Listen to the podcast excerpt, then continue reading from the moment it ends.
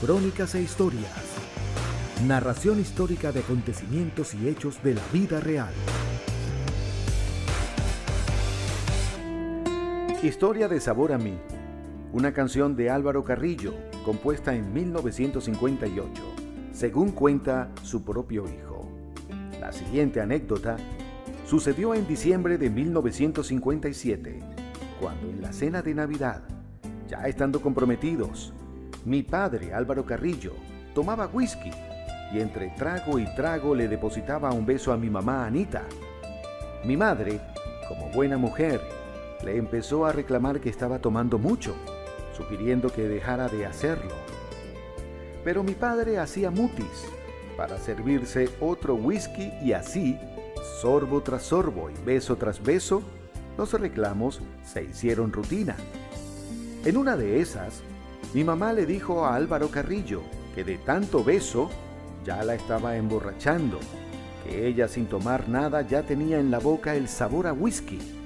Mi padre, tras una breve pausa, le reviró y le dijo, lo que tienes en la boca no es sabor a whisky, es sabor a mí.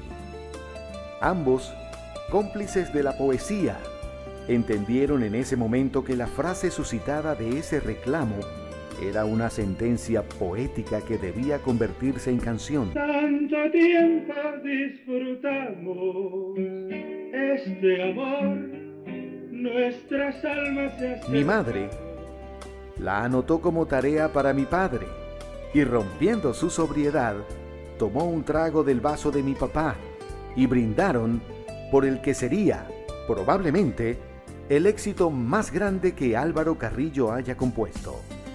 Sabor a mí se ha grabado en idiomas distintos al español, japonés, inglés, francés, alemán, mandarín, portugués, ruso, italiano, zapoteco.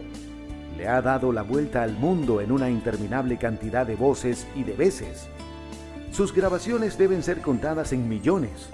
Desde que fue éxito en 1960, jamás ha dejado de ser interpretada.